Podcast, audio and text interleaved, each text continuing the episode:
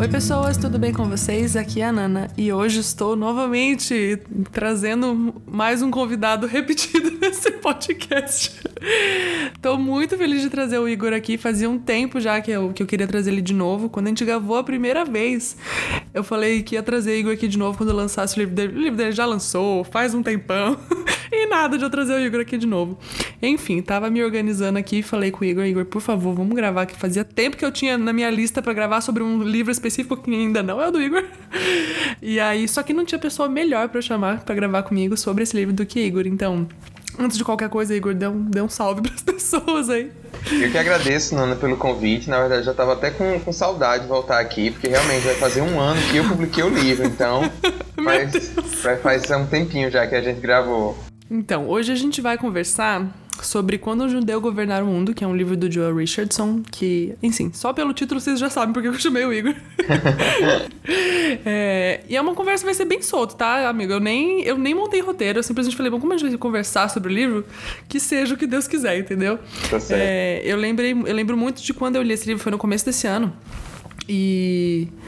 É, tipo, a minha experiência com ele foi total, assim, de eu nunca estudei muito histó tipo, história da igreja, tipo, os movimentos e tudo mais. E aí, quando o Joel, ele pega muitos, muitos movimentos históricos, momentos históricos, assim, da igreja, né? E expõe a relação da igreja com os judeus, eu fui ficando muito chocada. assim, não tem uhum. outra palavra. Eu fui ficando muito chocada Sim. com as coisas que ele tava, que ele relatou ali, enfim, que, que de fato aconteceram. Ele tava, tem momentos que ele simplesmente só descreve momentos históricos e coisas assim. E como a gente falhou como igreja simplesmente no trato com os judeus, na relação e entender de fato o plano de é, eles no plano de Deus, né? Até que o subtítulo desse livro é, né, o que a Bíblia realmente diz sobre Israel no plano de Deus. Então, como que a gente chegou nesse ponto, sabe? de, de permitir tantas coisas acontecerem e tudo mais. E ele cita, né, coisas como supersticionismo e, e que a gente lê. E eu, por exemplo, assim, eu, obviamente que a gente sabe de todo tudo que grandes coisas que aconteceram, mas quando você lê esse livro você fica, gente, é muito pior do que eu imaginava. Pois é, e, e eu acho que, que uma das coisas mais chocantes nesse livro é porque às vezes a gente tem essa visão de que os cristãos eles não cometem erros históricos, né?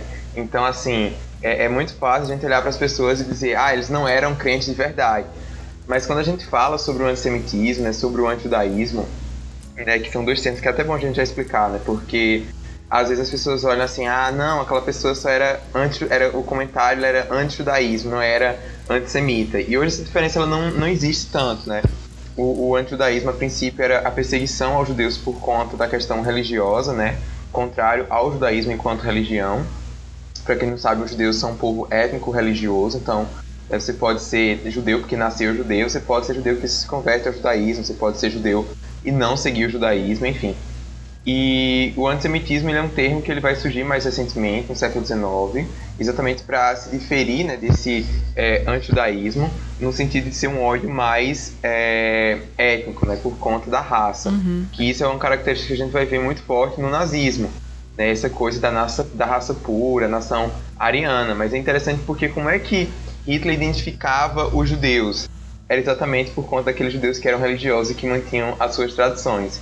Então, hoje, de acordo com a definição que a gente tem de antissemitismo, é tudo igual, né? Não importa se você tem é, é, preconceito, você tem raiva dos judeus, enfim, teoria da conspiração contra os judeus por conta da etnia ou por conta da religião é uma coisa só.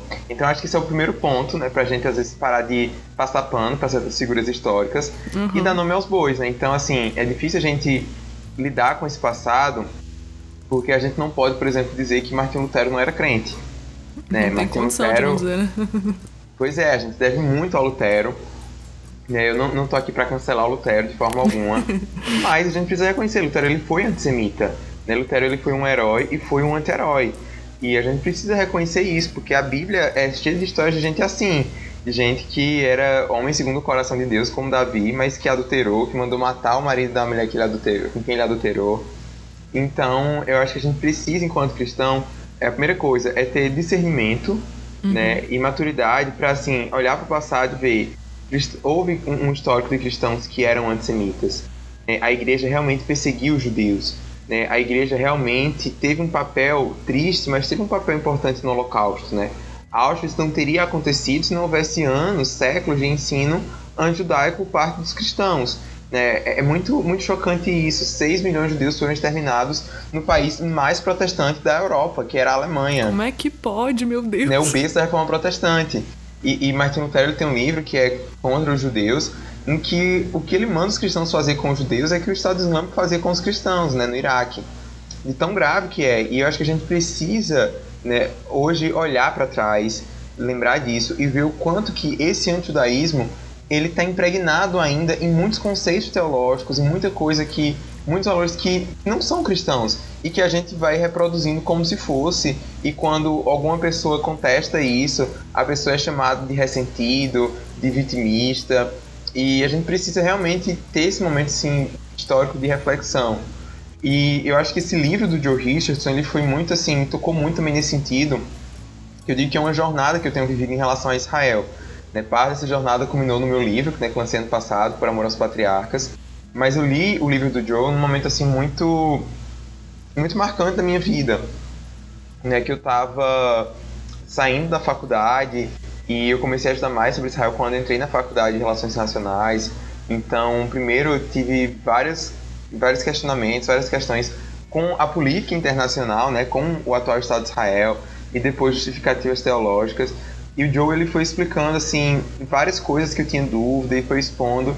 E o que eu acho mais interessante é porque ele deixa claro que a gente teve uma história, né? Assim, a gente tem uma tradição de cristãos que foram péssimos para os judeus fizeram coisas abomináveis, mas a gente também sempre teve cristãos que fizeram a diferença, né? Cristãos Sim. que criam, né? Que tinham uma visão correta sobre o, o, plano de Deus para Israel, para o povo judeu.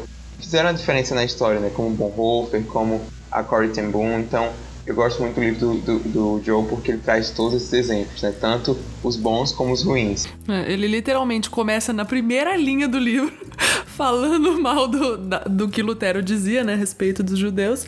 E o último, último capítulo, né, do livro é ele apontando para cristãos que realmente fizeram a diferença, como Bonhoeffer, como você falou, e outros. E é genial, né? Graças a Deus. É tipo, ele mostra pra gente o problema, mas ele também mostra que não teve só problema. Teve gente que fez a diferença, que fez correto e que em quem a gente pode se espelhar e usar como um exemplo, né? Tem ficado muito. É, frequente essas discussões que é, né, igual você falou de Lutero, de tipo cancelamento total, não só dele, recentemente teve aquela toda aquela história com o Edwards e tal, que aqui ninguém vai passar pano para ninguém, mas tem, tem sido muito frequente isso, né, que você falou agora, eu lembrei disso, das pessoas quererem simplesmente eh, deletar tudo que alguém, enfim, produziu como se a pessoa realmente não fosse cristã por causa daquilo. E como é que a gente cancelaria Lutero, né? Nessa situação, colocando ele na, no banco dos réus, como a Carol falou até naquele vídeo que ela gravou como que a gente poderia cancelar ele diante disso, sabe? Tudo que. Se a gente tem essa Bíblia aqui em casa hoje, né? Então, assim, se eu, se eu posso ler a Bíblia e concordar com o que o Joe Richards fala, fala do, do, de Israel no plano de Deus, é porque, de certa forma, o Lutero estava ali e me permitiu ter essa Bíblia que eu tenho hoje. Mas é, é preciso que a gente reconheça que, né? Teve, lógico que teve benefícios em, em, toda, em toda a vida dele, em tudo que ele fez, mas a gente precisa reconhecer os defeitos também, as falhas que pelo amor de Deus, gente. Como que chama o livro, o livro dele mesmo? Contra os judeus? Esqueci o nome. Dos judeus, é, é Contra os judeus e suas mentiras, eu acho que ficaria a tradução. O título já dá, já dá um, um, negócio horrível no coração da gente. Mas é, mas é impressionante, porque não foi só Lutero, né? A gente precisa é, ressaltar que isso também é algo que já vem desde os pais da igreja, né? Os pais da igreja eram muito antissemitas. Não, e tem até aquele. Eu não sei se é uma igreja, se é uma seita, enfim, pelo jeito que falam, é uma seita. Tem uns vídeos de um, de um. Eu não vou chamar de pastor, mas de um homem falando um monte de coisas que você, obviamente você viu isso, é, falando um monte de asneira contra Israel. Então, uhum. você vê como, como tudo aquilo que o Joe descreve, né, de, de como as coisas que a gente ouve, enfim, os, o antissemitismo tá ali presente, pode estar tá presente em, em, qualquer igreja, em qual, enfim, eu não vou chamar aquilo de igreja, mas você tá me entendendo, você tá entendendo o que eu tô querendo dizer? Sim, sim. Então, como a gente precisa rejeitar isso, né? Rejeitar esse ódio absurdo, porque, vamos lá, né? Se a gente crê em Jesus, ele era um homem judeu. Pois é, e, e eu acho que a gente não precisa nem ir pra esses exemplos, assim, muito extremados. Uhum. É, é impressionante a gente ver como que o antissemitismo, o antidaísmo, ele se faz presente na igreja por conta de leituras erradas sobre o Novo Testamento, né? Então, quando você vê a pessoa falar, usar o termo fariseu ou farisaico como um sinônimo de hipocrisia, e em momento algum Jesus ele estava criticando os fariseus em si. Eles estavam é, ele estava condenando, na verdade, alguns líderes religiosos que eram fariseus, uhum. né? Porque o próprio Jesus ele era fariseu, Paulo ele era fariseu. Né, Paulo, depois que ele tem um encontro com Jesus, ele não deixa de ser judeu, ele não deixa de ser fariseu. Uhum. Né, pelo contrário, ele só vai entender isso à luz né, de Cristo, né, como se o cristianismo fosse um novo ramo do judaísmo, nós gentios a gente pudesse ter acesso, né, porque é importante ressaltar que o judaísmo, como a gente conhece hoje, ele também não existia ainda no tempo de Jesus. Então, assim, o cristianismo e o judaísmo são religiões irmãs, porque elas partem né, da mesma raiz, do né, mesmo tronco. Depois, claro, a gente tem, vai ler o Velho Testamento, né, o Antigo Testamento, à luz do, do Novo Testamento, e os judeus vão ler o Antigo Testamento à luz do Talmud, à luz da tradição oral, e aí é onde a gente tem essa, essa distinção, essa divisão. Então, é, é importante a gente se ater como que muitas vezes a gente repete esses estereótipos antissemitas sem a gente perceber. É uma coisa uhum. assim que está tão, tão presente já na sociedade, está tão presente no cristianismo, né, inclusive, nesse antissemitismo estrutural, que é difícil às vezes a gente se desvincular dele. Então eu acho que o maior desafio quando a gente fala sobre antissemitismo, quando a gente fala sobre antijudaísmo, é a gente reconhecer que a gente é ignorante, é. que a gente precisa se educar, né, uhum. que a gente precisa buscar conhecer mais, conhecer sobre a história, conhecer sobre o que já foi feito em nome da nossa fé contra o povo judeu.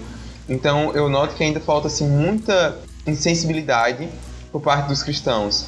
Né? E, e isso é uma coisa assim, que me deixa muito triste. Por exemplo, sempre que tem é, algum escalado de tensões no conflito Israel-Palestina, né? Israel com Hamas, como aconteceu esse ano, os crentes são os primeiros a correr para dizer, olha, eu não tenho nada a ver com esse Israel de hoje, assim, Deus, o Israel de Deus é a igreja e tal.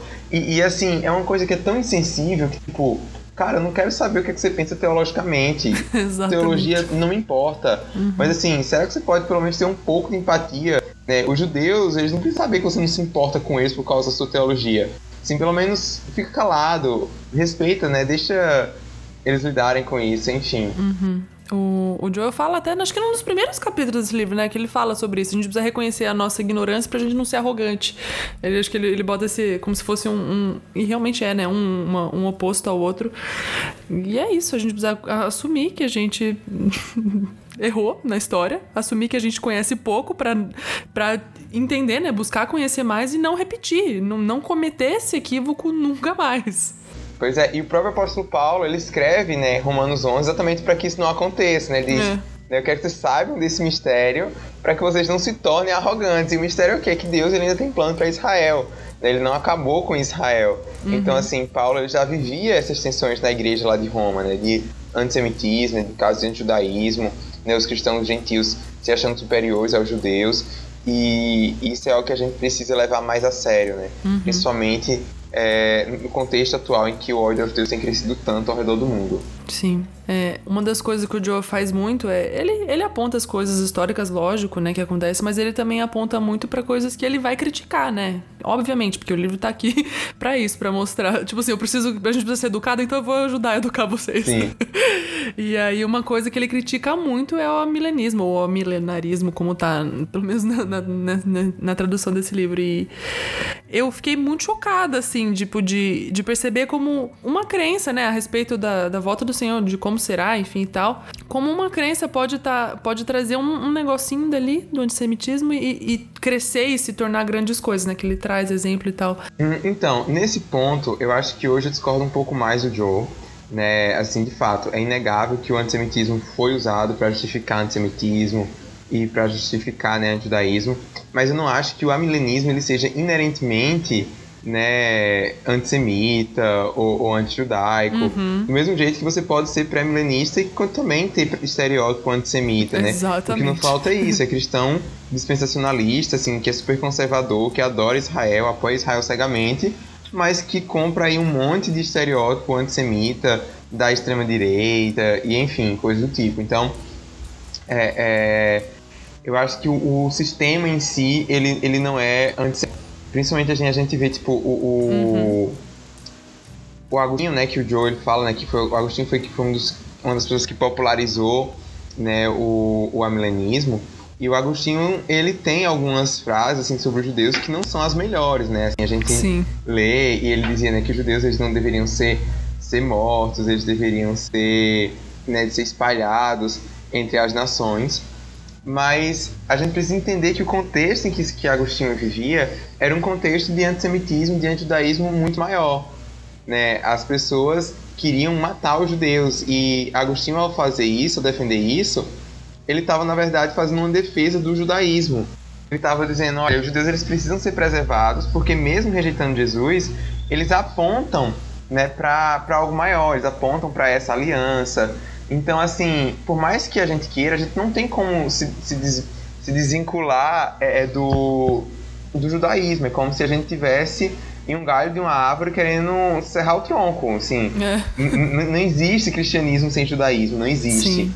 E parece clichê a gente falar sobre voltar às raízes judaicas do cristianismo. As pessoas acham que fazer isso é judaizar, é adotar costumes judaicos e, e coisas do tipo.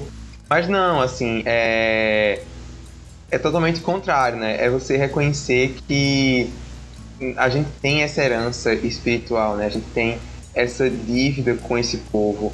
Né? Jesus, ele não era um homem judeu, ele é um homem judeu ele foi circuncidado no oitavo dia de vida, ele cumpriu a, a lei de Moisés enquanto ele, ele viveu, ele está no céu hoje como um homem judeu, e um dia, como diz o título do livro, né, ele vai voltar para governar o mundo, né, quando um judeu uhum. governar o mundo, vai ser Jesus que vai voltar como esse homem judeu. Então, é importante a gente ter, ter isso em mente. É, eu também discordo um pouco do, do que ele fala, né, sobre o, o milenismo. É, mas eu acho que para mim fez me fez entender no sentido daquilo que você estava falando, de não, não é um caso extremo, não é alguém dizendo claramente que odeia os judeus, mas como algumas coisas podem não necessariamente o amilenismo em si, mas tipo, me fez abrir os olhos para perceber que talvez alguma linha teológica, alguma coisa que a gente tem ouvido muito sutil pode trazer pequenos sentimentozinhos para dentro da gente desse de antissemitismo e a gente não vai percebendo. Quando a gente percebe, a gente já simplesmente só não gosta. E você não sabe nem explicar o porquê, você simplesmente só não gosta.